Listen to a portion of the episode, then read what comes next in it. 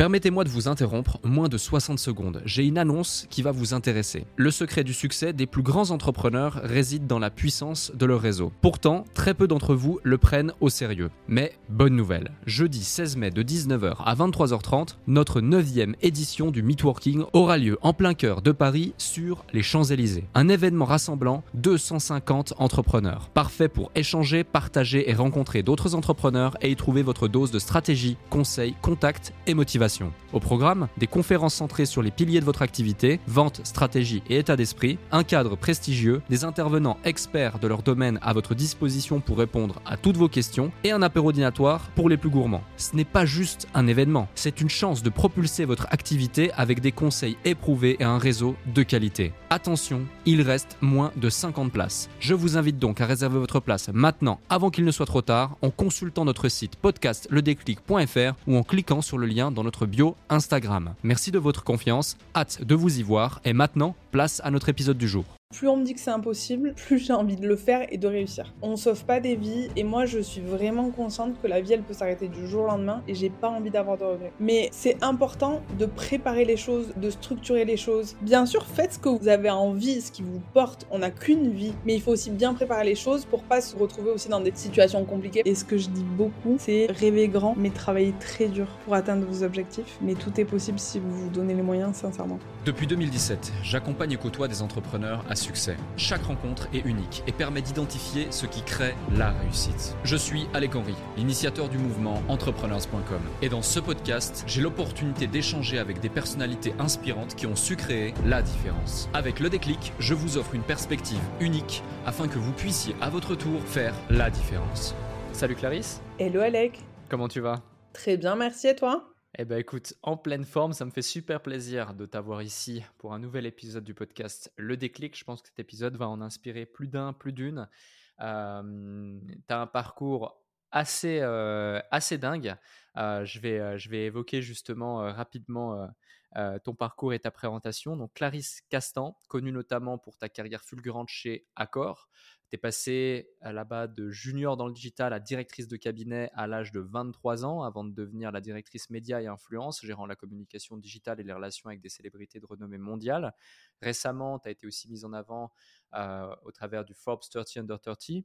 Le 15 mai dernier, tu fondes Ginger and Lemon, une agence de communication et de gestion des célébrités connue notamment pour travailler avec des marques de prestige comme APM Monaco, Fenty Beauty, Dyson et des marques également du groupe LVMH. Euh, assistant également à de grands événements comme le Grand Prix de Monaco, le Festival de Cannes et bien d'autres, mais également reconnu pour ton travail aux côtés de personnalités de stature internationale, collaborant notamment avec des talents tels que Mbappé, Dembélé, Teddy Riner, Pierre Gasly, des chefs étoilés aussi, ou encore des artistes de renom comme Paul Mirabel, euh, Ahmed Silla et j'en passe. Tout ça en un laps de temps relativement court. Euh, on va revenir justement sur tout ce parcours et tout ce que tu as mis en place et félicitations pour ça. Mais avant, j'ai envie de te, poser deux, trois questions sur tes débuts et sur l'évolution de ta carrière, notamment chez Accor, avec une rapidité quand même assez incroyable, passant de junior à directrice de cabinet en très peu de temps, avant de devenir la directrice média et influence. Pourrais-tu nous dire comment cette expérience assez intense, du coup, a influencé ton identité et la personne que tu es aujourd'hui? Déjà, merci beaucoup pour l'invitation. Je suis hyper heureuse d'échanger avec toi. Comment ça m'a formé ou comment ça m'a influencé Je pense que déjà avant de rentrer chez Accor, j'ai envoyé 150 CV. Donc tu vois, j'avais vraiment cette détermination de rentrer dans un grand groupe et je savais que ma carrière aurait une place importante parce que j'étais très vite un peu hors cadre, hors norme, dans le sens où tu vois, tous mes potes, ils allaient boire des verres au bar, profiter. Moi, du lundi au vendredi, j'étais chez Accor, le samedi et le dimanche, je bossais de 6h à 20h dans un resto. Donc, j'avais pas forcément ce laps de temps pour profiter avec mes proches, etc. Mais parce que j'avais envie de progresser, j'avais envie de progresser vite. donc, je pense que cette détermination qui est encore très présente chez moi aujourd'hui m'a énormément portée et me porte encore. et c'est ça qui, qui, a été aussi, tu vois, quelque chose de marquant tout au long de mon parcours. Mmh. Tu parles justement d'une détermination qui te porte. D'où te vient cette détermination? Je pense que ça me vient depuis que je suis tout petite. En fait, euh, le travail pour moi, ça a toujours été euh, un peu euh, comme une thérapie. ça a été aussi mon moteur. Et c'est quelque chose où, dans tous les cas, je prends aussi beaucoup de recul parce que je pars du principe qu'on ne sauve pas des vies. j'ai grandi dans une famille hyper unie, je suis très proche de ma famille, c'est mon pilier, de mon frère et de ma sœur. On a vécu des choses quand j'étais plus petite qui n'étaient pas forcément évidentes. Ma sœur a une maladie assez rare depuis qu'elle est toute petite, donc elle a passé la moitié de son enfance à l'hôpital et donc ben, ça, ça, marque évidemment la famille. On a eu un incendie, on a eu un cambriolage, ma mère a eu un cancer, mon père a failli mourir. Moi, j'ai eu aussi quelques hospitalisations. donc tout ça, ça te fait aussi comprendre le sens de la vie, que tout peut s'arrêter du jour au lendemain. Donc je travaille beaucoup, mais à côté de ça, tu vois, il faut toujours prendre du recul en se disant, je vais être déterminée à atteindre mes objectifs, mais je reste aussi les pieds sur terre et en phase avec mes valeurs pour pas franchir certaines lignes ou ne plus me retrouver moi-même et de garder toujours voilà ce, socle qui est mes proches, mes valeurs et comment j'ai grandi. C'est super intéressant que tu évoques tout de suite ce sujet. je reviendrai après sur l'évolution et, ton parcours, mais j'écoutais une interview de toi en préparant cet épisode et il y avait quelque chose qui était assez intéressant que tu évoquais. Tu disais, moi, j'ai toujours mon téléphone quelque part. Il n'y a pas un moment où j'arrête et je me déconnecte du boulot finalement. mais pourtant, j'arrive à, à, quand même créer un lien et trouver un équilibre. comment tu fais? Parce que pour beaucoup, c'est très difficile de réussir à trouver un équilibre quand on est aussi intense, aussi dévoué et aussi impliqué dans son environnement professionnel, de réussir à trouver un équilibre dans son environnement personnel. Or, tu évoques ici le fait que c'est quelque chose de très important pour toi. Ouais, complètement. en fait, je pense qu'au début, je me suis posé beaucoup de questions en me disant pourquoi tu vois le pro et le perso, ils se mélangent autant et pourquoi c'est autant H24 pour moi? Et au final, je me suis rendu compte que, tu vois, des grands patrons de boîte, des personnes qui sont dans le milieu dans lequel je travaille, etc., ils sont aussi comme ça, ils sont quand même ultra connectés. et puis pour tous les entrepreneurs.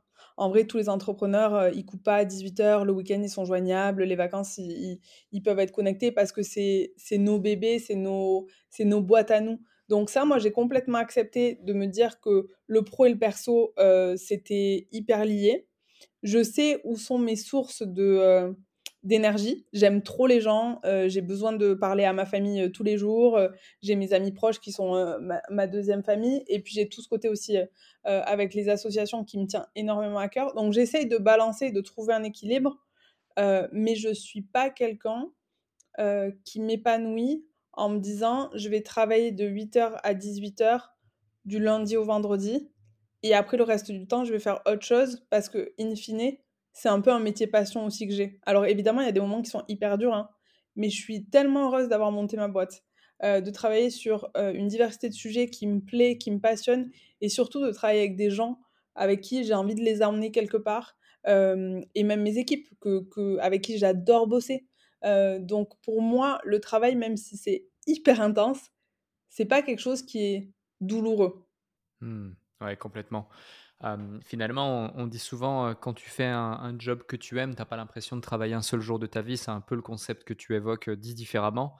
j'ai envie de revenir du coup sur ce, parcours où tu as pu gravir les échelons relativement rapidement chez Accor et j'imagine monter en compétences et qu'ensuite ça t'a aussi donné l'envie de, de, développer et créer ta boîte.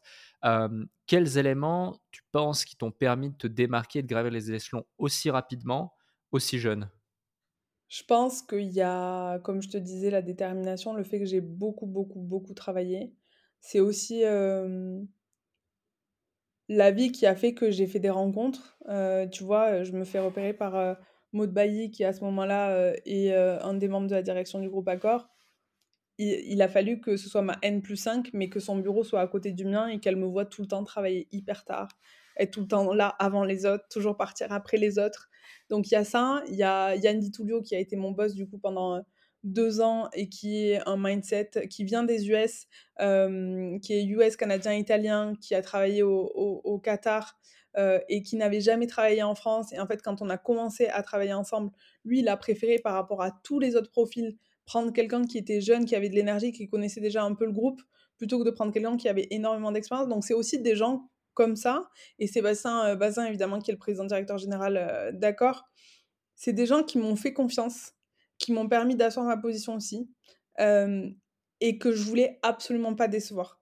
Donc je pense que ça, ça a encore plus ça m'a encore plus donné de l'énergie et l'envie de vraiment réussir, de leur montrer qu'ils avaient eu raison de me donner confiance, de me donner ma chance, d'avancer et au fur et à mesure, ça s'est fait comme ça et vraiment, ça a été, assez impressionnant. Je me souviens, Maud, au tout début, j'étais hyper impressionnée, j'étais limite trop contente quand, je la croisais et qu'elle me disait bonjour. Maintenant, c'est une de mes mentors et et je l'adore et, c'est quelqu'un avec qui je suis hyper proche. Euh, Sébastien Bazin, c'est la même chose. Quand je suis rentrée chez Accor, j'avais postulé sur le site internet. Dès que je le voyais euh, sur des conférences ou sur des prises de parole, je le prenais en photo. Hmm. Et, j'ai toujours une admiration incroyable pour ces personnes-là.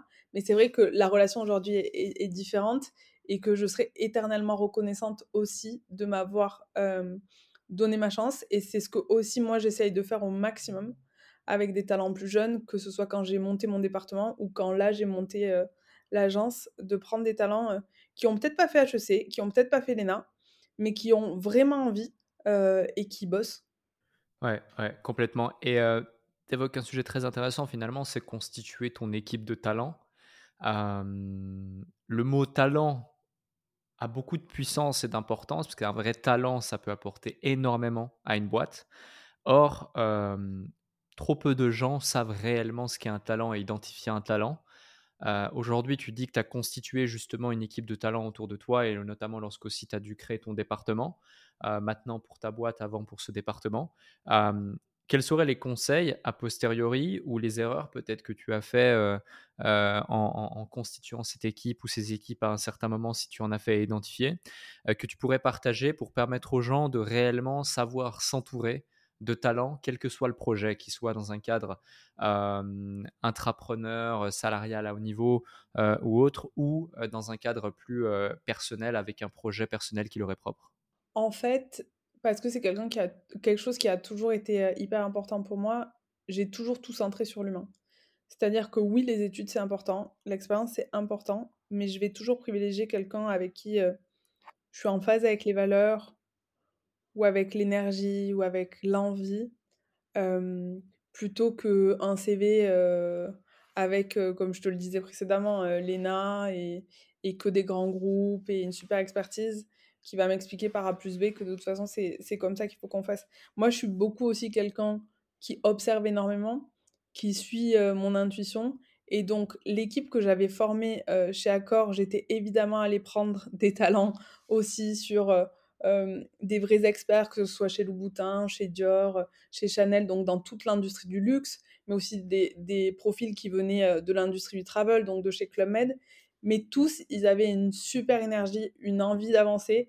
Moi, je leur avais toujours dit, il n'y a pas de hiérarchie, c'est-à-dire vous pouvez être junior dans l'équipe ou manager ou directeur. Si vous avez des idées, que vous pensez que ça va créer de la valeur pour les, les marques du groupe et pour le groupe, on y va. Mmh. Parce que ça a toujours été ma volonté et dans la boîte dans laquelle que j'ai créé, c'est toujours la même chose. C'est-à-dire que tout le monde peut avoir des super idées, tout le monde peut créer de la valeur, mais il faut se donner les moyens, il faut se fixer des objectifs, il faut observer et puis il y a un moment aussi où la communication, c'est aussi de l'intuition et de l'humain et c'est ça qui a toujours, c'est ce qui m'a toujours porté en fait. Et, et c'est ce qui est le plus dur pour moi aussi quand j'ai quitté Accor, c'était évidemment de, quitter cette année de ma vie où j'aime ce groupe profondément et j'aime et j'aime les personnes qui, le dirigent. Mais le plus dur du plus dur, c'était de quitter mon équipe que j'avais formée, que j'aime profondément, qui sont des super talents euh, et avec qui évidemment je suis toujours en lien. Mais, mais c'était ça. Et, euh, et, Ginger, je suis hyper hyper contente parce que voilà, j'ai des super énergies autour de moi. Euh, j'interviens aussi pas mal dans les écoles, donc on a aussi des jeunes talents qui nous rejoignent. Et c'est canon. Oui, complètement. Et justement, en mai dernier, tu, quittes Accor pour mener ton propre projet et créer du coup Ginger. Quel a été le, moment précis où tu décides de quitter Accor pour créer Ginger and Lemon C'est quoi le déclic? Est-ce qu'il y a un événement déclencheur, un truc particulier qui fait que tu as cette réalisation qui t'a poussé à franchir le pas vers l'entrepreneuriat? En fait, il y a un an pile, jamais de la vie, je t'aurais dit que j'aurais mon agence de com ou ma boîte. Moi, j'étais un profil, il n'y a personne d'entrepreneur dans mes proches proches ou, dans ma famille. J'étais un profil où mon objectif, c'était d'être dans un grand groupe. J'avais gravi les échanges chez Accor. J'étais chassée par deux autres grands groupes. Et sur le papier, c'était mon rêve. Sur le papier, c'était mon rêve. Mais je sais pas, il n'y avait pas, y avait pas ce, cette petite flamme à l'intérieur de moi où je me disais, Clarisse, c'est ce que tu voulais absolument il y a dix ans en arrière, tu aurais rêvé de ça t'aurais crevé pour ça. Et là, il n'y a pas le petit truc qui te dit, allez, vas-y, c'est ce que tu voulais. Et chez Accor, je commençais à avoir atteint aussi mon plafond de verre. Et ça faisait un an et demi qu'il y avait des marques et des talents, des célébrités qui venaient me dire Clarisse, viens, bosse avec nous euh, sur euh, l'image, sur la com, sur des événements, etc. Et je leur disais, bah non, moi je suis Accor, pour l'instant, laissez-moi tranquille. Et je voyais quand même de plus en plus d'opportunités autour de moi. Et puis, sur les fêtes de fin d'année l'année dernière, je pars en mission humanitaire en Afrique. Je passe trois semaines là-bas. Et mine de rien, ça fait prendre du recul sur pas mal de choses. Et je suis quelqu'un qui est super drivé pour les objectifs. Par les objectifs, pardon. Je rentre euh, vers le 10 janvier et j'avais pris ma décision en Afrique en me disant euh, ça y est Clarisse, maintenant tu vas c'est le moment de faire ta boîte, de lancer ta boîte, d'avancer euh, et d'aller vers ton risque comme je l'ai fait quand je suis devenue directrice de cabinet, parce que tout le monde m'avait dit si tu fais ça, tu vas, tu vas faire un burn-out à 23 ans, tu n'as pas l'expertise, etc. Donc je pense que aussi j'aime bien aller vers mon risque. Euh, et les deux choses, euh, tu vois, qu'il fallait vraiment que je passe comme étape, c'était un, parler à ma famille en leur disant j'ai toujours rêvé d'être là où je suis, mais je vais quitter toute cette sécurité pour montrer un projet dans lequel je crois énormément et j'avais trop peur de leur réaction ou qu'ils me disent que j'étais folle, que je. Enfin que, que ça allait être euh, compliqué, que j'avais quand même un, crédit à payer tous les mois, etc. Euh, et au final, ils ont été super sportifs en me disant bah, Clarisse, on, avance ensemble. De toute façon, vu comment tu travailles, t'inquiète pas, on sera, on sera derrière toi. Et puis, c'était de parler aussi euh, au président directeur du groupe Accor, donc Sébastien, de lui dire que j'avais décidé de quitter le groupe, alors qu'il m'a aussi permis de grandir dans le groupe, d'apprendre énormément. Et j'avais j'avais aussi voilà, cette appréhension. Euh, et, c'est quelqu'un qui, euh, évidemment, euh, n'avait pas forcément envie que je parte, mais qui a été aussi d'un support incroyable et avec qui, avec qui dès qu'on peut voilà, continuer à créer de la valeur pour le groupe ou pour les marques du groupe, on le fait en, très bonne intelligence. Complètement. merci, pour, merci pour ça et ta transparence. Tu as évoqué quelque chose d'extrêmement intéressant ici, c'est que tu quittes un statut, tu quittes une stabilité, tu quittes un job qui était considéré pour toi comme un peu le job de tes rêves pour te lancer dans l'entrepreneuriat. Donc pour te lancer un peu d'une part dans l'inconnu, parce que c'était ta première expérience entrepreneuriale, c'est ta première expérience entrepreneuriale, mais en plus de ça, tu disais que tu n'avais pas forcément l'entourage entrepreneurial. L'entrepreneuriat, c'est un vrai métier, c'est un risque. Tout le monde autour de toi te dit que c'est aussi un risque. Qu'est-ce qui fait que finalement, malgré ces, conditions qui effectivement ne sont pas forcément des conditions qui te poussent à entreprendre, qui t'encouragent, qui te motivent à entreprendre, bah, tu le fais quand même. Le, sous-jacent de ma question, c'est quoi? C'est qu'aujourd'hui, énormément de gens peut-être qui nous écoutent, écoutent ce podcast dans leur voiture, en allant au travail, en cuisinant, en faisant leur sport, peu importe. Mais ont aujourd'hui un quotidien, une vie qui peut-être ne leur convient pas, font un job qui les stimule, certes, qui était peut-être le job rêvé, etc., comme ça a été pour toi, mais il y a un petit truc, il y a une petite voix qui leur dit peut-être, t'exploites pas encore le plein potentiel de ce que tu fais, ou est-ce que vraiment tu es heureux, tu heureuse dans ce que tu fais au quotidien, ou est-ce qu'il n'y a pas autre chose à découvrir dans la vie? Bref, des questions que tu t'es peut-être posées. Qu'est-ce qui fait, toi, dans ton cas, que tu as osé là où beaucoup de gens, malheureusement, n'osent pas aujourd'hui? Salut à vous tous qui êtes de plus en plus nombreux à écouter le déclic. Je tenais à prendre quelques instants pour vous en remercier personnellement. Grâce à votre soutien et votre écoute, nous connaissons une croissance fulgurante parmi les podcasts business en francophonie. Si aujourd'hui vous voulez améliorer votre karma, je vous invite à laisser un avis et 5 étoiles maintenant sur la plateforme de podcast sur laquelle vous écoutez cet épisode. Cela ne prend que quelques instants et ça aide énormément pour continuer de vous offrir des interviews de plus en plus inspirants avec des invités inédits. Je lis tous vos avis et ils représentent beaucoup pour moi. Maintenant, retour à l'épisode. En fait, pour moi, il y a trois choses. Il y a la première chose, c'est mon caractère où plus on me dit que c'est impossible, plus j'ai envie de le faire et de réussir. Il y a cette chose-là qui revient beaucoup chez moi. Et donc ça, ça fait vraiment partie de mon caractère. La deuxième chose, c'est ce que je te disais dès le début, c'est on sauve pas des vies et moi je suis vraiment consciente que la vie elle peut s'arrêter du jour au lendemain et j'ai pas envie d'avoir de regrets.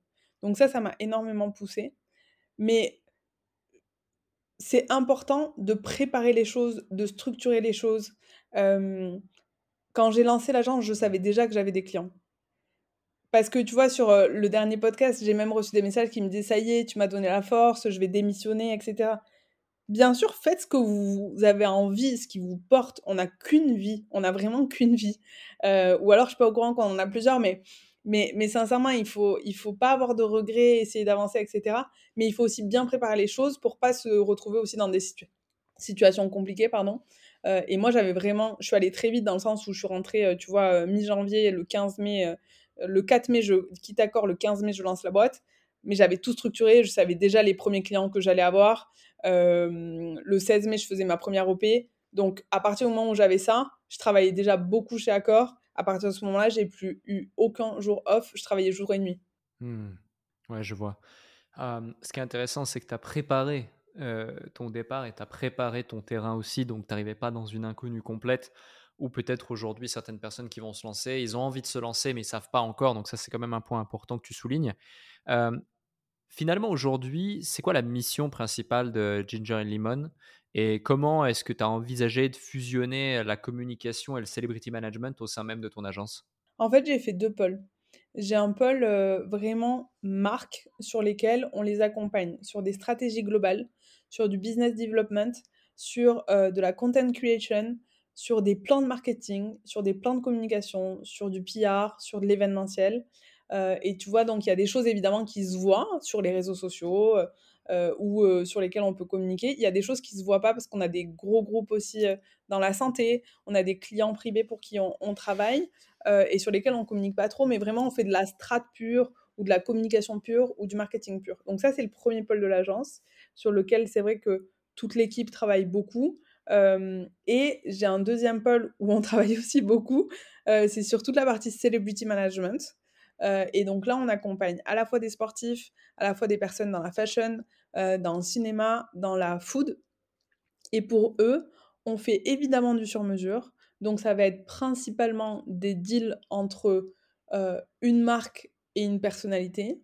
ça va être aussi tout un accompagnement sur leur image. Donc ça peut toucher à leurs réseaux sociaux, à la presse, même au stylisme. Et puis, il y a certains aussi qu'on accompagne sur des sujets qui leur tiennent à cœur, que ce soit leur business, s'ils ont développé leur marque, ou s'ils ont, leur assaut, ou même, ça on en parle très peu, mais c'est des choses qu'on fait avec des business partners et des gens, moi, que, que je connais aussi de, de ma précédente vie ou que j'ai pu rencontrer au fur et à mesure, c'est les conseiller aussi sur les investissements et sur préparer en fait la post-carrière, notamment sur toute la partie athlète.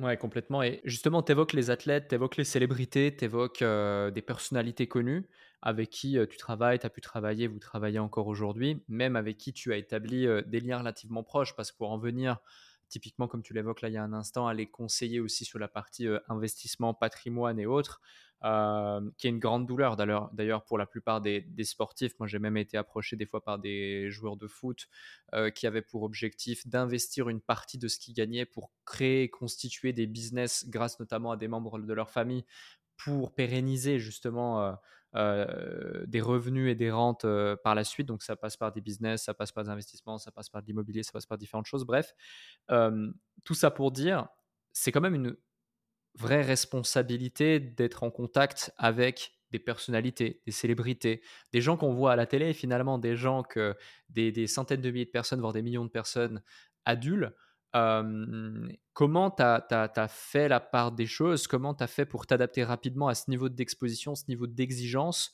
et ces enjeux? Parce que quand tu établis des stratégies pour, imaginons, une présence en ligne d'une marque ou d'un compte qui a quelques milliers de followers ou dizaines de milliers de followers, qui va avoir un impact certes, mais peut-être moindre, euh, c'est pas forcément la même chose que quand tu le fais pour un grand groupe ou pour une personnalité qui fait partie du top 10, top 100 ou top 500 des personnalités les plus connues en France. Bien sûr, j'avais commencé justement à travailler avec ces célébrités et j'ai monté le département de célébrités VIP Influence pour, pour le groupe. Quand j'ai débarqué sur ces sujets-là, c'est notamment quand on a signé le deal Paris Saint-Germain Accord. Je n'avais jamais mis les pieds dans un stade de foot et encore moins au Parc des Princes.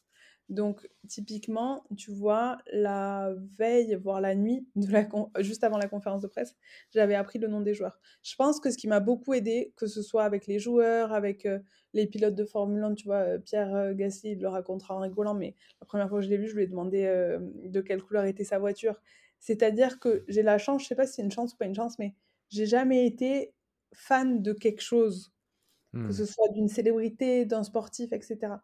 Donc il y a le côté où en fait pour moi c'est des humains et je vais pas du tout être dans la dynamique de court terme en me disant euh, je veux devenir ami avec cette personne ou je veux une photo de cette personne ou je veux un maillot dédicacé de cette personne, etc.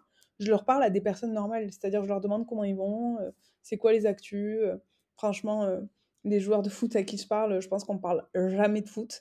Et et- et c'est juste de se dire, en fait, je suis pas là par intérêt. Et en fait, Ouais. c'est un milieu qui est tout petit. Il y a beaucoup de gens qui sont là par intérêt, qui vont essayer de profiter.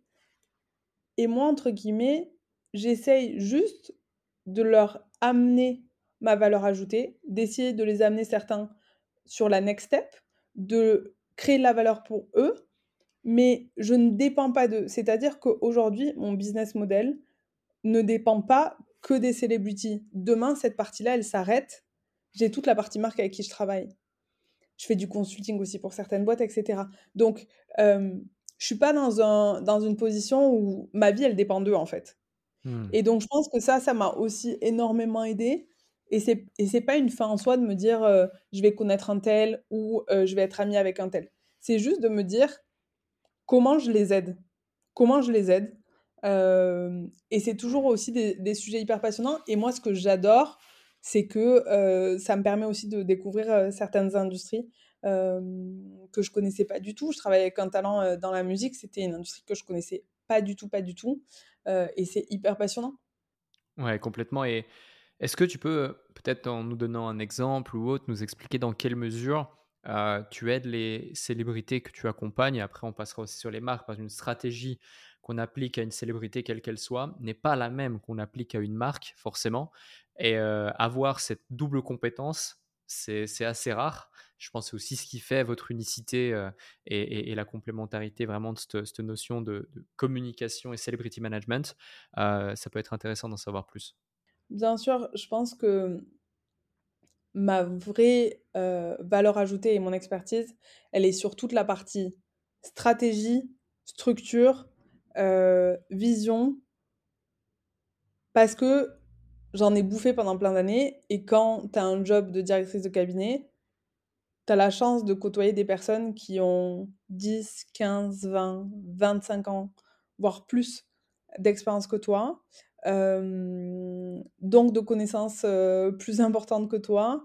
J'ai travaillé en plus à l'international, donc avec une diversité de cultures. Et donc tout ça, ça m'a permis aussi de, de, à chaque fois que je suis exposée à un sujet, que ce soit une marque ou avec un talent, de me dire, OK, je vais avoir une structure pour savoir exactement là où on va aller. Donc il y a cette partie-là. Euh, et surtout, bah, sur toute la partie célébrité, c'est des gens qui n'ont pas forcément travaillé en, en entreprise, qui savent pas forcément construire une stratégie.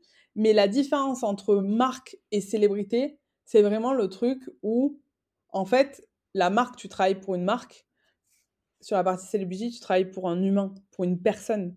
Et donc, du coup, il faut faire attention euh, à ses valeurs, évidemment, comme pour la marque, mais aussi en fonction de ses émotions, en fonction de ses résultats sportifs, en fonction de ses actualités euh, musique, euh, en fonction de ses soucis aussi qu'il peut avoir du côté perso, famille, etc. Il faut aussi prendre tout ça en compte parce que ça a aussi un impact sur les sujets qui vont être en cours sur les réseaux sociaux, les communications qu'on va avoir, les deals qu'on va faire avec les marques. Et c'est pour ça aussi que je suis très connectée. C'est parce qu'il peut se passer des choses euh, toutes les secondes euh, sur les réseaux sociaux et, euh, et avec les différentes actus que chacun, peut avoir. Et sur différents aussi fuseaux horaires. Ouais, complètement. Et si on, si on parle justement, on reste sur ce côté célébrité star, euh, j'imagine que ça t'est peut-être déjà arrivé ou alors c'est un sujet qui a déjà été évoqué. Quand tu gères la présence en ligne d'une personnalité, à un moment donné ou à un autre, vient le moment où on doit parler des éventuels euh, euh, débats ou éventuels, euh, comment on dit, clash, polémiques ou autres qui pourraient atteindre l'une ou l'autre de ces personnalités parce qu'ils sont extrêmement suivis mais aussi extrêmement surveillés et parfois il suffit de peu pour, pour justement créer une situation de crise.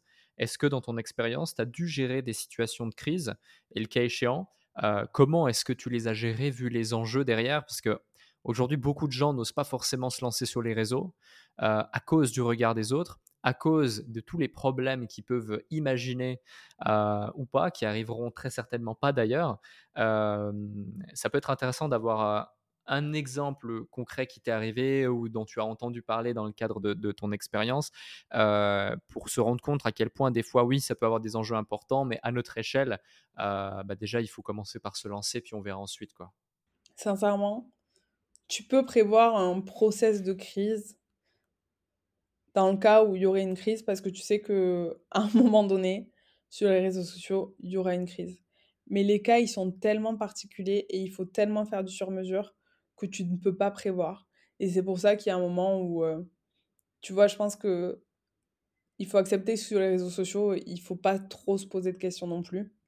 Et, et prendre des risques et tenter des choses, tout, tout en étant vigilant, tu vois, et, en s'accompagnant des, meilleures personnes pour, pour te, te guider et te, conseiller. Mais il faut pas réfléchir pendant 10 ans. Une stratégie social média, euh, si tu réfléchis pendant un mois, euh, t'es mort, la tendance elle est déjà passée et les sujets sur lesquels tu devais euh, réagir, c'est déjà mort. quoi. Mmh. ouais, ouais, je vois. Et justement, tu parles de tendance. Aujourd'hui, est-ce que tu as un framework ou un, un, outil que tu utilises au quotidien pour identifier les tendances, pour être à l'affût des dernières stratégies, des derniers, des derniers outils, des dernières tactiques pour pouvoir aller chercher du résultat massif? Alors, on regarde via nos plateformes avec qui on, travaille, évidemment. Après, je passe quand même beaucoup de temps aussi, moi, à surveiller. Et puis, il y a des personnes dans la team qui font justement des benchmarks pour que voilà, on soit toujours au cœur des tendances.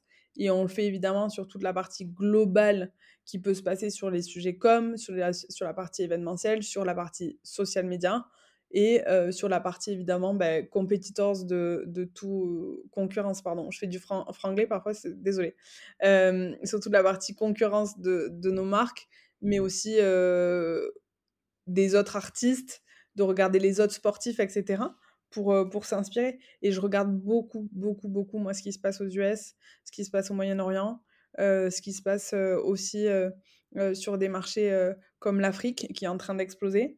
donc, on essaie aussi de s'inspirer aussi de, de, la diversité internationale. Ouais, complètement. là, on était plus sur la partie stratégie média, réseaux sociaux et les enjeux liés à ça. Si, si, on vient aussi sur la partie des challenges auxquels tu as pu faire face, parce que encore une fois, euh, très jeune, on te donne beaucoup de responsabilités euh, de par ton implication, de par tes ambitions, de par ta volonté, puis de par aussi tes, compétences et tes performances.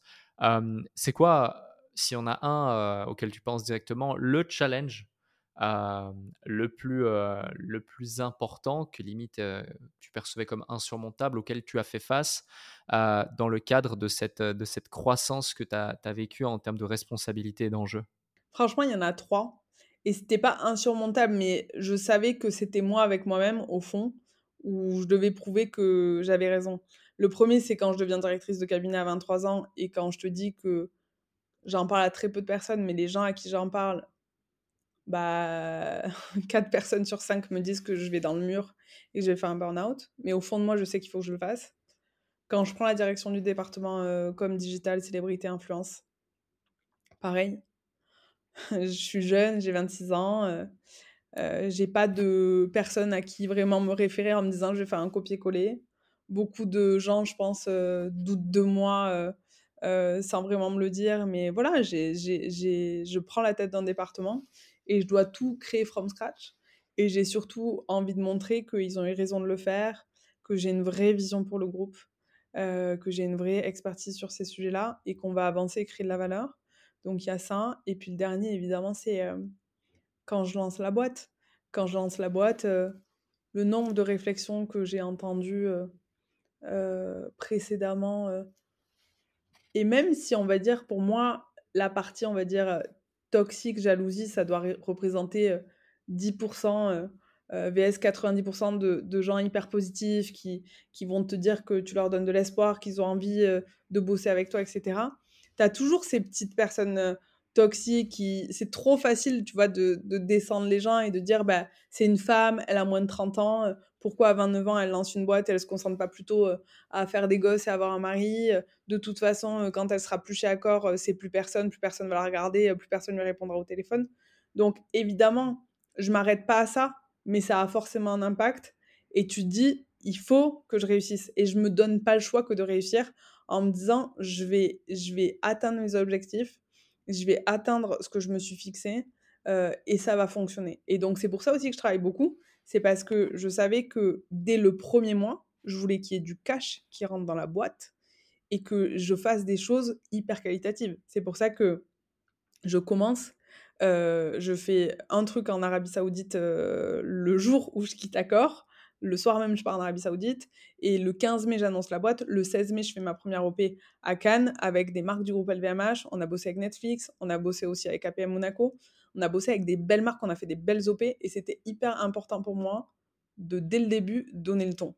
Ouais, c'est, c'est, c'est hyper intéressant et tu évoques un point, c'est que euh, tu disais, voilà, pourquoi elle lance sa boîte alors qu'elle devrait plutôt être concentrée à faire un gosse, etc.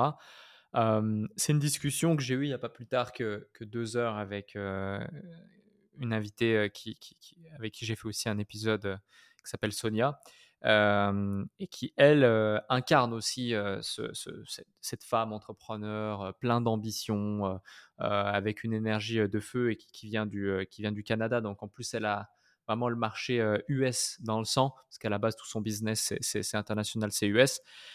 Qu'est-ce qui fait qu'aujourd'hui, selon toi, dans notre société, c'est aussi tabou, mal vu et jugé qu'une femme ait envie de faire des choses et des ambitions et ose les exprimer, ose publiquement en parler. Et dès lors qu'elle le fait, auprès de beaucoup de gens, malheureusement, elle va être jugée, elle va être abaissée, elle va pas être encouragée?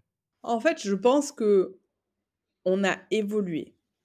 On a évolué, mais qu'il y a encore beaucoup, beaucoup de progrès à faire. Je pense que c'est très français. Tu vas sur d'autres typologies de marché, le business va beaucoup plus vite, les gens sont hyper portés sur euh, et inspiré par les personnes successful.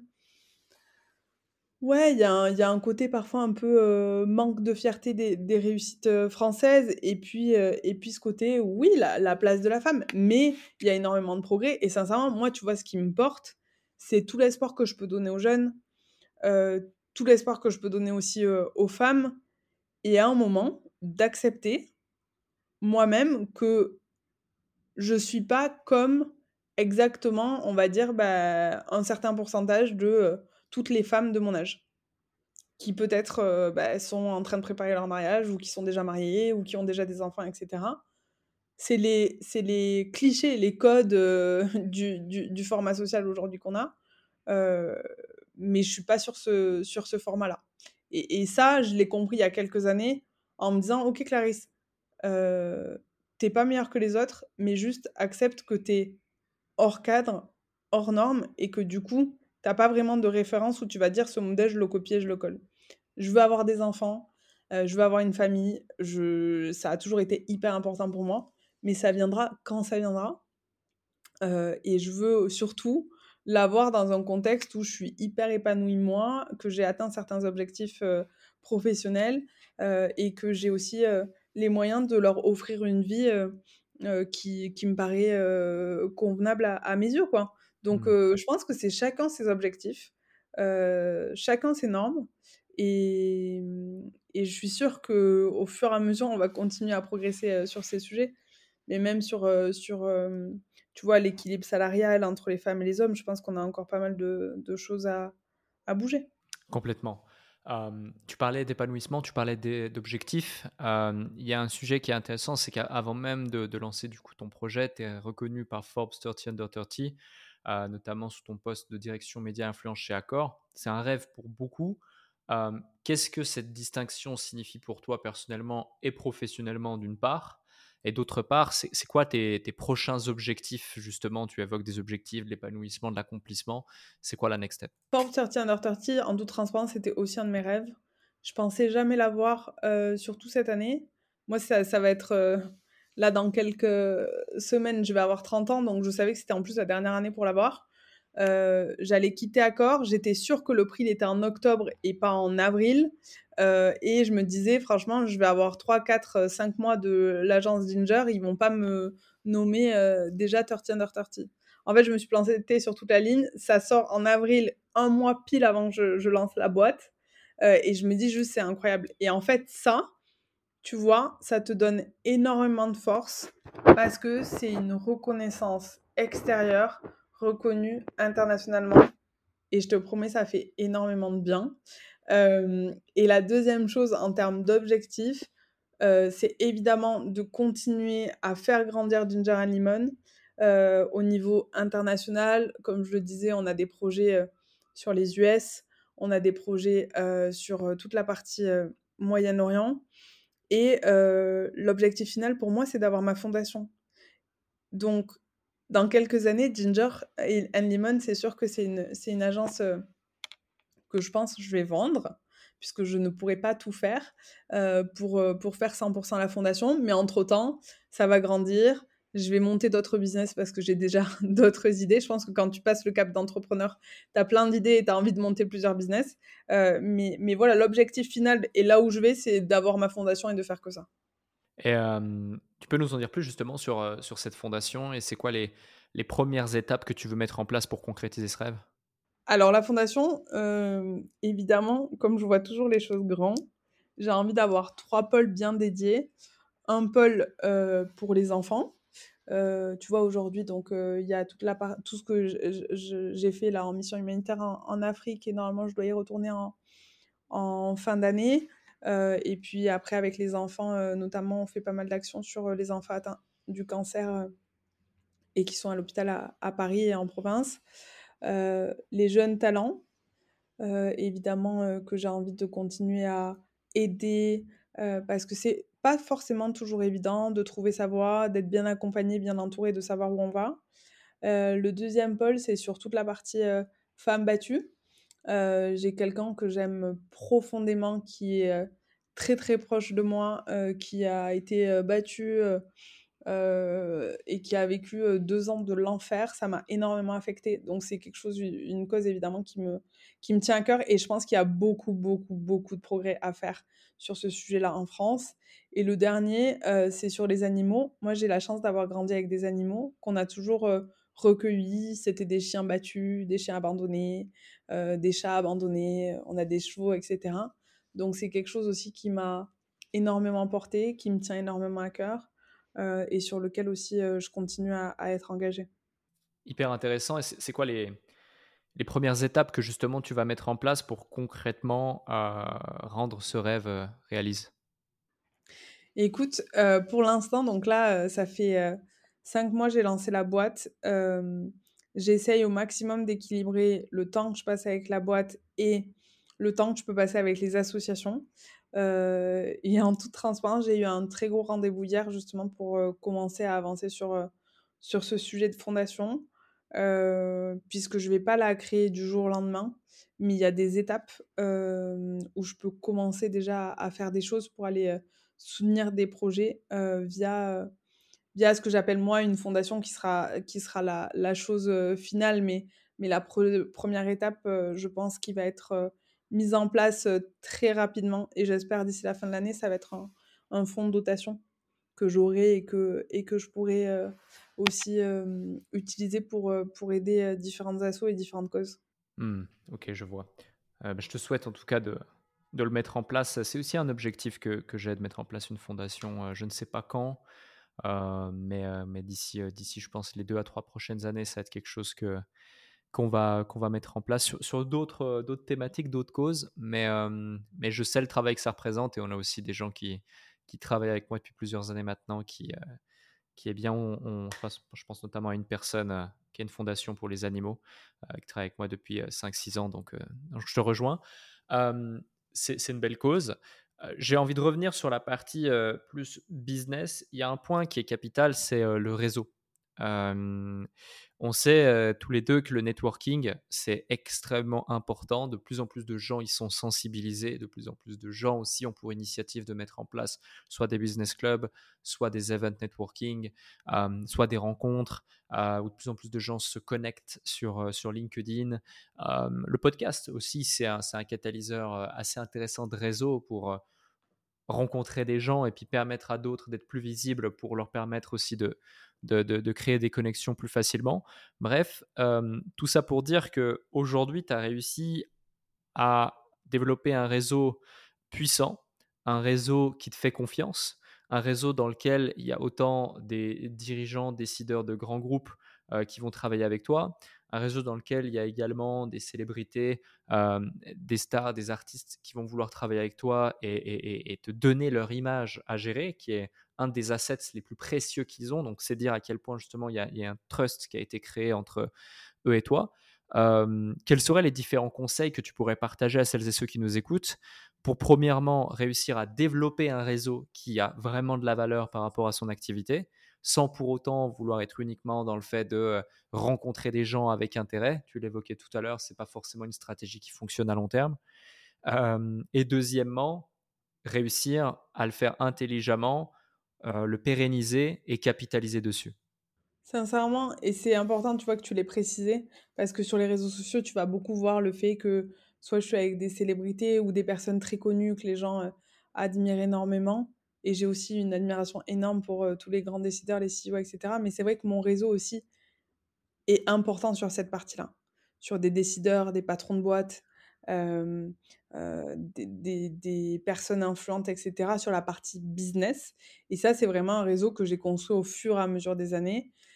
Et ça peut paraître bateau, mais je me suis toujours basée sur l'humain,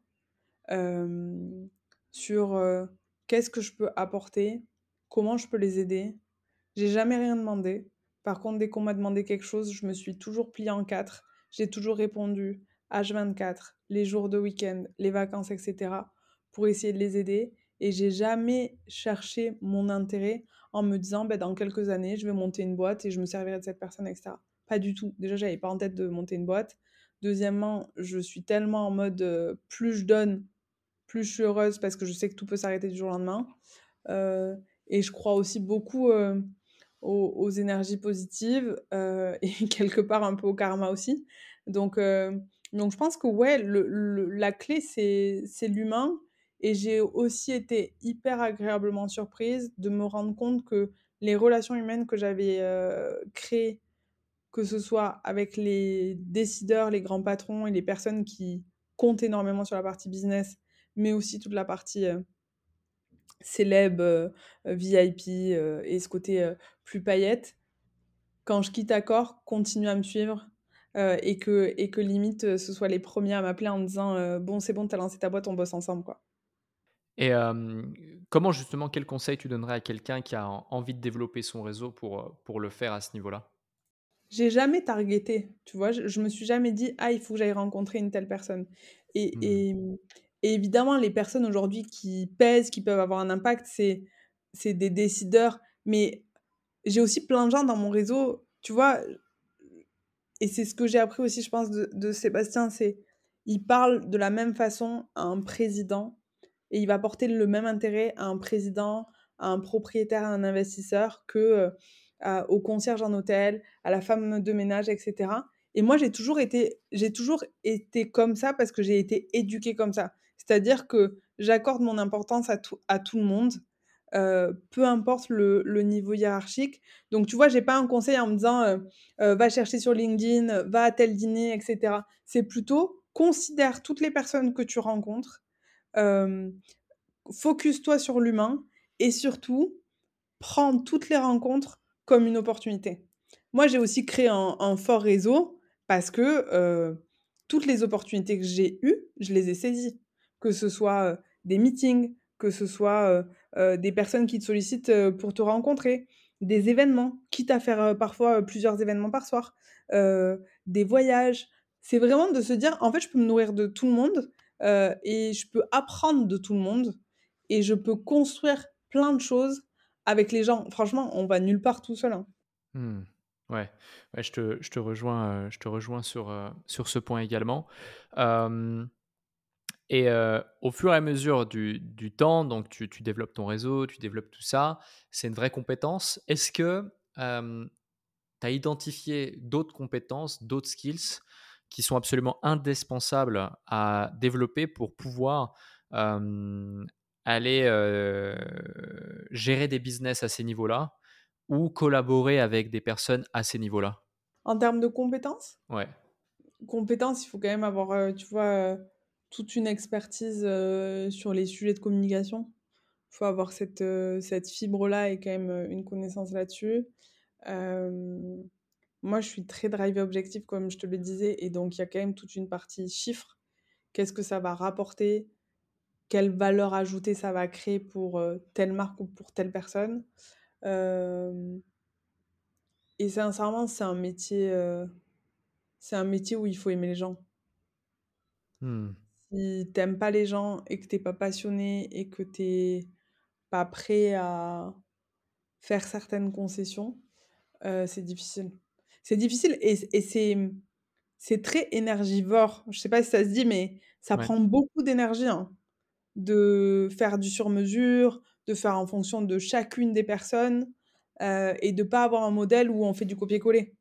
C'est beaucoup d'investissement aussi de sa personne. Donc je pense que ça, c'est des caractères et tu peux pas, tu peux pas l'apprendre vraiment. Tu peux faire les meilleures business schools, les meilleures écoles de communication, les meilleurs MBA, etc. Si tu n'as pas cette fibre, j'aime les gens et j'ai cette intuition par rapport au bon coup de com et de m'inspirer aussi de tout ce qui peut se passer sur, sur des marchés internationaux, c'est pas un métier forcément pour toi. Mmh. Ouais. Ouais, complètement. Et justement, tu dis que c'est énergivore, c'est un travail intense, qui a un rythme assez, assez dingue, effectivement. comment tu trouves le temps, justement, de te ressourcer et quelles sont les différentes stratégies, peut-être, que tu as mis en place pour maintenir ta passion et ta détermination sans pour autant eh bien, la perdre dans toute cette pression du quotidien? Alors, bon, déjà, je dors pas beaucoup, je vais pas mentir. J'essaye de faire du sport quasi tous les jours. C'est ce qui me permet de prendre énormément, énormément, énormément de recul. après, je passe du temps avec mes proches. ce que je te dis, c'est que j'ai au moins un des membres de ma famille au téléphone. et puis, j'aime aussi, tu vois, toute la partie rencontre sur, que ce soit sur des événements ou sur l'international. Donc quand je suis fatiguée ou quand j'ai besoin d'énergie, il y a deux choses. Soit je rentre en Aveyron, soit je pars en déplacement. Parce que quand je suis à Paris, j'ai beaucoup de meetings, beaucoup de rendez-vous. Quand je suis en déplacement, j'en ai aussi beaucoup, mais moins. Et j'ai moins d'événements qui s'enchaînent tout le temps, tout le temps, tout le temps. Quand je suis à Paris, il y a des semaines où j'enchaîne parfois plusieurs événements par soir et je suis quasi jamais chez moi. Donc ouais, c'est des choses aussi qui, qui m'aident beaucoup. Je vais dire le sport, rentrer en Aveyron et partir, euh, et partir en voyage, en déplacement. Tiens, là, il y a... Merci pour cette réponse. Et il y a un point, je rebondis justement, c'est tu dis, euh, j'enchaîne parfois plusieurs events par soir. certaines personnes qui nous écoutent déjà, euh, tu vois, faire un événement dans le mois ou dans le trimestre ou dans l'année, c'est déjà, déjà quelque chose. mais c'est vrai qu'aujourd'hui, il y a beaucoup de possibilités d'événements, networking, puis en plus quand tu commences à être invité à gauche, à droite, etc. comment faire pour identifier et bien choisir les événements auxquels aller et, et, auxquels on est sollicité finalement? Parce que quand tu commences à avoir un cercle et avoir un nom et être connu et, reconnu, etc., des sollicitations, on en as tout le temps, partout et savoir choisir comme savoir dire non, c'est une vraie aptitude qui a énormément de valeur parce qu'au bout d'un moment, tu ne peux, pas, tu peux pas répondre à toutes les sollicitations. Et ça, c'est vraiment quelque chose que la plupart des entrepreneurs n'arrivent pas à faire, notamment lorsqu'ils démarrent. Mmh et est-ce que tu as un, truc à partager par rapport à ça? D'une part, dans ta capacité à identifier quelles sont les bonnes opportunités des moins bonnes, et d'autre part dans tes capacités à faire le tri et oser dire non et t'affirmer? Ouais, alors ça, j'ai beaucoup évolué justement sur les dernières années. Je pense qu'au tout début, je faisais beaucoup d'événements et j'avais tendance énormément à dire oui. Et c'est aussi, tu vois, ce qui m'a énormément aidé à construire mon réseau parce que je rencontrais énormément, énormément, énormément de monde. Aujourd'hui, j'ai fait tellement d'événements, que ce soit euh, en France et à l'étranger, euh, que je sélectionne ceux qui vont être pertinents pour ma boîte. euh, où en gros, soit c'est des clients, soit c'est des potentiels clients, euh, soit euh, c'est important pour moi. Ça va être euh, par rapport, tu vois, à toute la partie investissement, engagement, etc., qui va me tenir à cœur. Mais sinon, j'ai plus aucun problème à dire non. Hmm. À dire non ou à envoyer quelqu'un de mes équipes ou à tout simplement pas être, pas être présente. Je pense que c'est ce que j'ai compris au fur et à mesure. Au début, je faisais beaucoup d'événements parce que ça m'a permis de, construire mon réseau. Sur certains marchés, je continue à, le développer avec grand plaisir, mais sur le marché français, j'ai atteint un réseau qui est relativement qualitatif et je pense que c'est mieux aussi de sélectionner au maximum et de faire du qualitatif et pas forcément du quantitatif. Moi, j'ai aucun intérêt à me dire Clarisse est la boss de Ginger and Lemon et elle est sur tous les événements.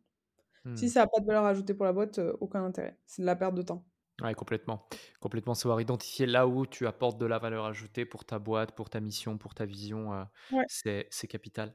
Euh, en mai dernier, donc tu crées euh, Ginger and Lemon. On a déjà parlé un petit peu de, de tout ça, mais pour qu'on se rende compte aujourd'hui, en, en quelques chiffres, euh, après quelques mois justement de, de- de- de présence, en, en prenant en considération effectivement, comme on l'avait évoqué, que tu avais préparé un petit peu le terrain, que très rapidement, quelques jours après euh, le lancement, tu as tout de suite euh, tes premières OP, tes premiers événements, tes premiers clients, etc.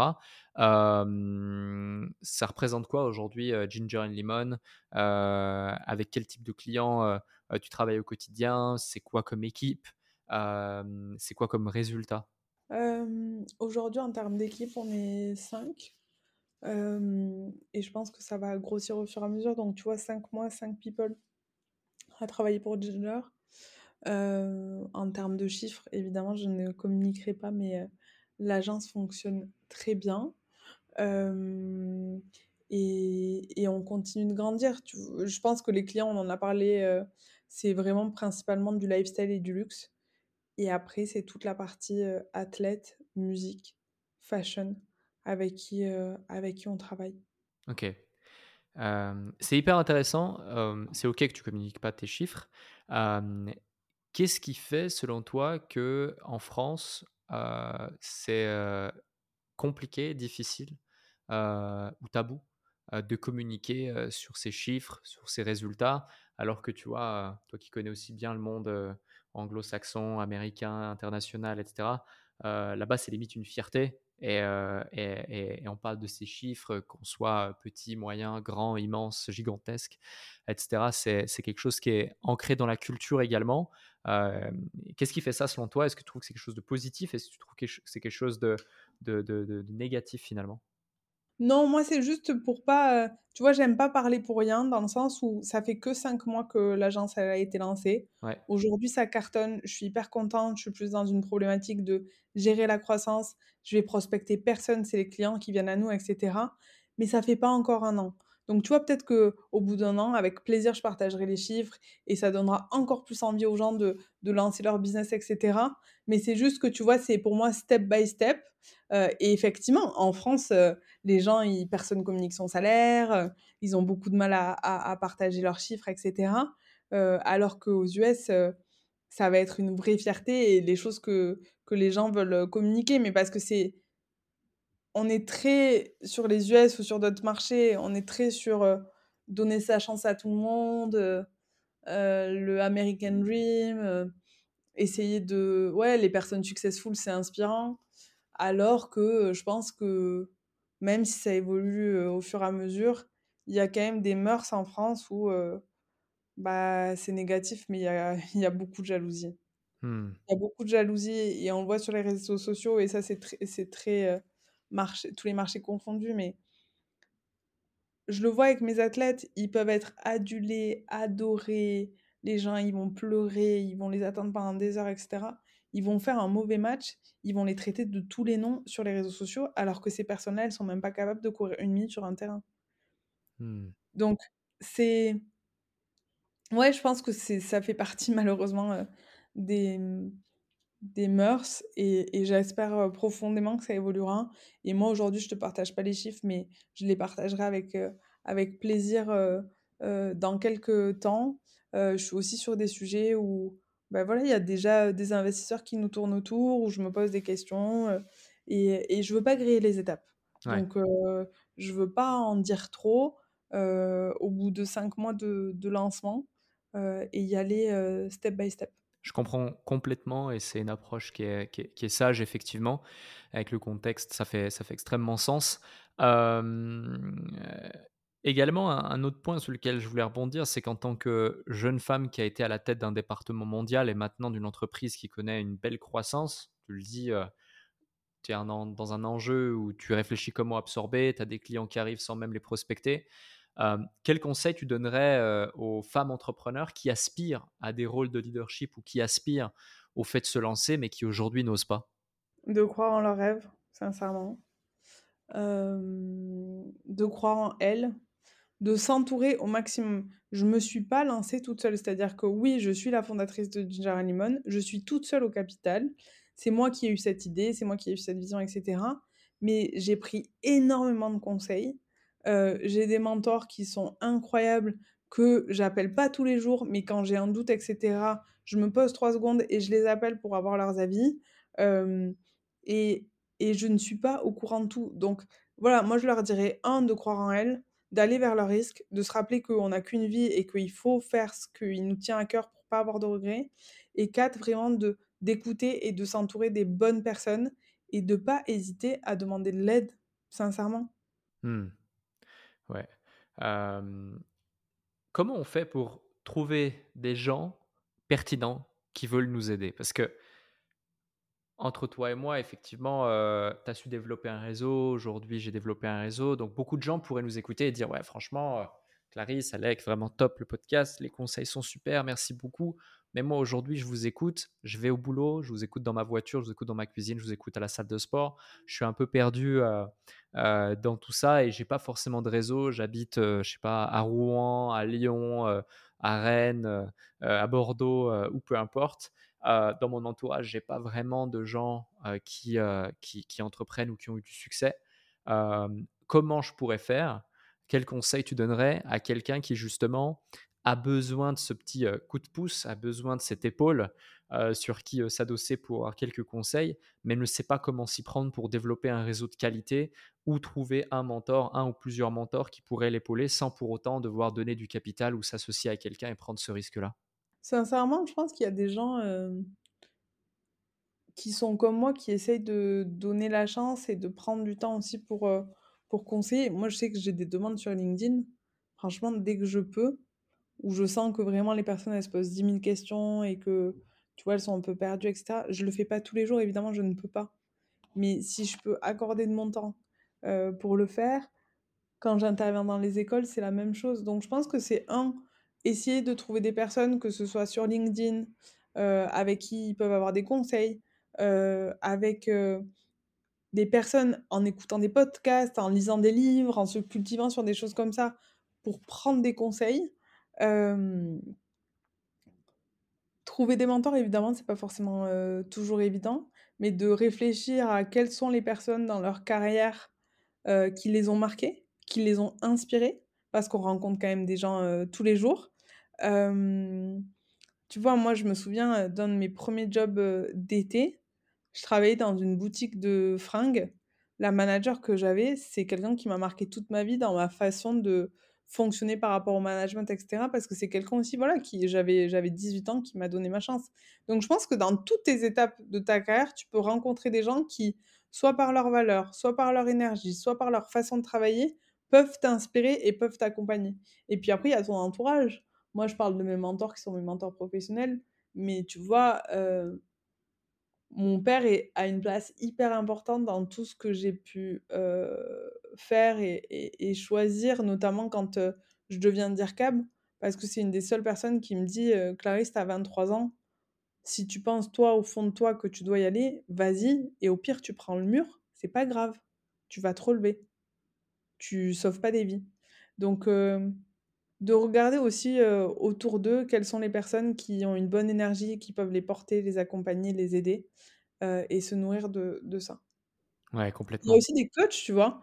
Il y a Mmh. donc évidemment, oui, c'est un un investissement, mais il y a des super coachs, heu, qui peuvent aussi, t'aider, t'accompagner. Il y a des formations de la CCI, il y a des formations de de Pôle emploi aussi.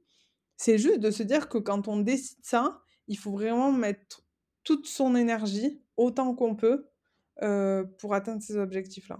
Ouais, complètement. Merci pour, heu, tous les éléments que tu as partagés ici. Merci pour cet, heu, cet épisode, extrêmement intéressant et bravo pour ton parcours. Hâte de suivre la suite de l'aventure de Ginger Lemon et et ton aventure également. On mettra les liens de tes réseaux, juste en dessous, heu, de de l'épisode justement. Heu, celles et ceux qui nous ont écoutés, si vous avez autant de plaisir à nous écouter que je n'ai eu à animer cet épisode, faites-le nous savoir en interagissant sur le post LinkedIn de de cet épisode, en mettant 5 étoiles, sur Apple Podcast ou votre plateforme de streaming préférée ainsi qu'un avis. Clarisse, j'ai une dernière question à te poser, celle que je pose à chaque invité du Déclic. Ma question est la suivante: est-ce que tu peux nous partager un élément qui, dans ta vie, a littéralement créé une transformation, je dirais, identitaire chez toi? Un vrai déclic pour le coup, ça peut être une situation, ça peut être, heu, une citation, ça peut être une simple phrase, ça peut être une déception, ça peut être quelque chose de positif. Peu importe, personnel comme professionnel, tu as carte blanche pour le mot de la fin. Il y a 2 choses. Il y a la première, c'est mon année d'alternance avant de rentrer chez Accor. C'était dans une boîte dans le sud où j'en ai bavé pendant un an, vraiment et je me suis dit: «Jamais je serai une manager comme ça», clairement. Ça, c'est la première chose et ce que je dis beaucoup, c'est, heu, rêver grand, mais travailler très dur pour atteindre vos objectifs, mais tout est possible si vous vous donnez les moyens, sincèrement. Merci Clarisse. Merci à toi mille fois, franchement, c'était un un plaisir d'échanger avec toi, heu et je te dis à très vite. Merci, à très vite.